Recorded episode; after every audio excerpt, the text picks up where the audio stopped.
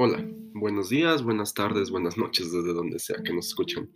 Sean bienvenidos al primer episodio de nuestro podcast La química que nos rodea. Mi nombre es Alejandro Hidalgo y sin nada más que decir, comencemos con este primer episodio titulado Los productos que consumimos y su relación con la química.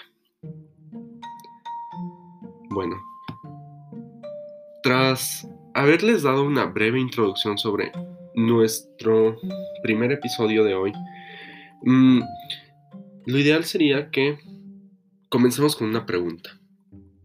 ¿Alguna vez se han dedicado a leer alguna de las etiquetas o no sé, a cualquier advertencia que tengan los productos que usan en su día a día? Si su respuesta fue no, no se preocupen porque el día de hoy los invito a que busquen algunos de los productos que utilicen a diario y juntos revisemos el contenido de sus etiquetas y vamos a saber con base en eso qué es lo que contienen, ya que recuerden que un consumidor informado es un consumidor responsable y poderoso sobre la marca.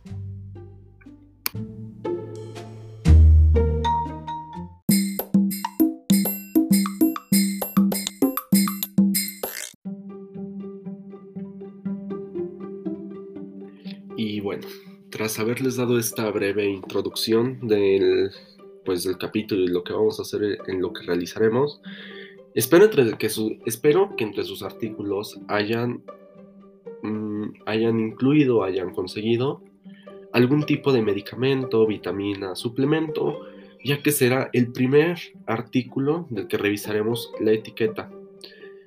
Para comenzar, eh, podremos ver que en la caja del producto casi siempre viene un nombre. Bueno, esto sí, el producto es este de patente.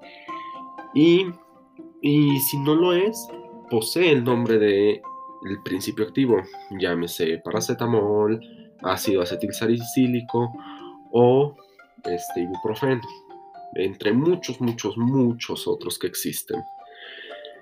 Y si su medicamento es de patente, usualmente en la parte de abajo vendrá el nombre del principio activo, como lo es en mi caso, ya que mi medicamento se llama Neotrex y en la parte de abajo viene el pues el principio activo que se llama isotretinoína.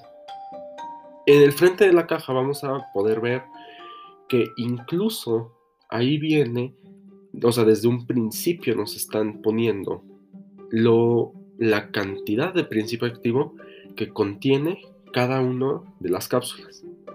En este caso, en mi medicamento, por ejemplo, las cápsulas son de 20 miligramos cada uno.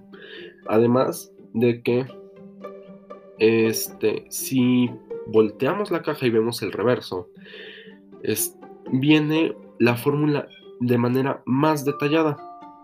Y viene una pequeña, vienen tres letras pequeñitas que dice CBP.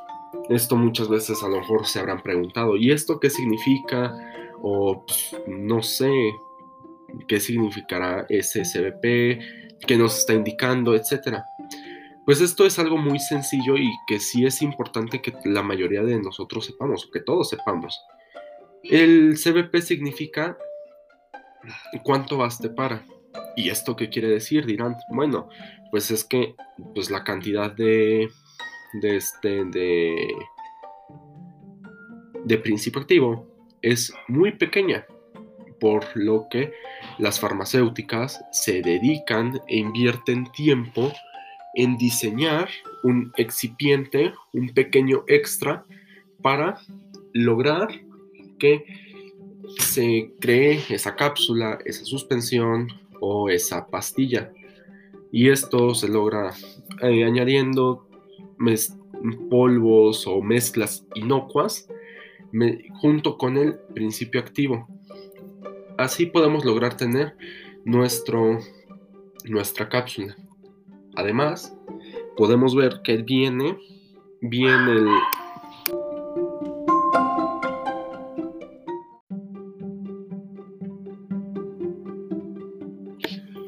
podemos observar que contiene bien lo que viene siendo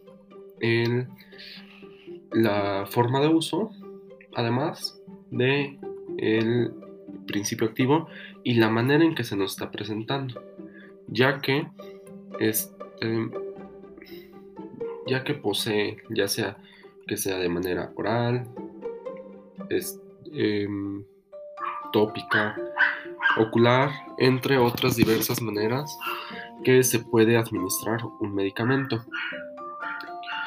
Tras haber analizado este medicamento, vamos a continuar analizando un producto del hogar.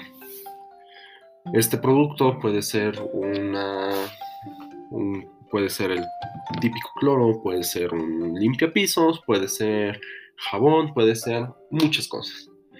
Pero pues por ser tiempos de pandemia y por ser un podcast más dirigido a la química que nos rodea en el día a día, el día de hoy he decidido traerles He decidido presentar a ustedes un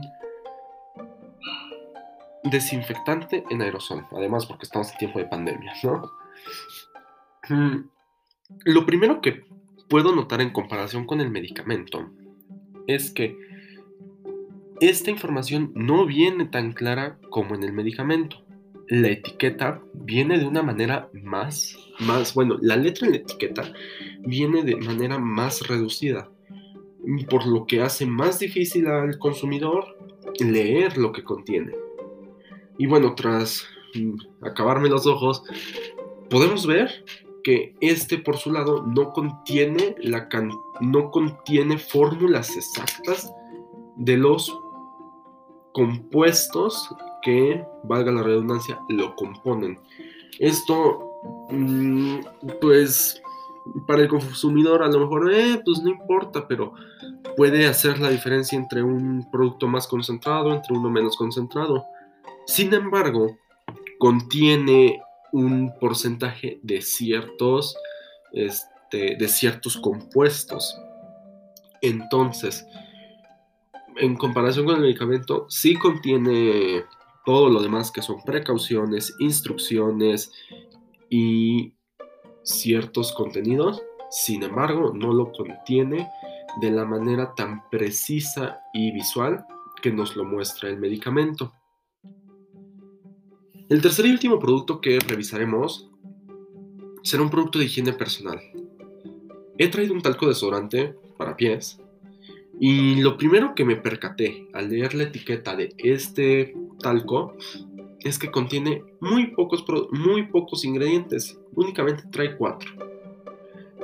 Sin embargo, no los contiene de manera exacta, nada más trae talco, talco perfumado, triclosan y alcanfor, nada más. Y en comparación con el medicamento y el producto de limpieza que hemos, que del que les he hablado anteriormente, este no nos contiene ni un porcentaje, ni gramajes, no nos contiene nada de fórmulas específicas. Sin embargo, trae un pequeñito apartado que viene pues las instrucciones y precauciones, las cuales todos deben de traer. Ahora, una vez que hemos analizado esto, me he puesto a pensar, ¿por qué no nos fijamos más en lo que consumimos?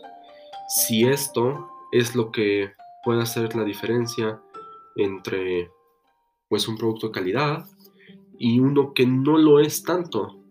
Y esto muchas veces es por la marca.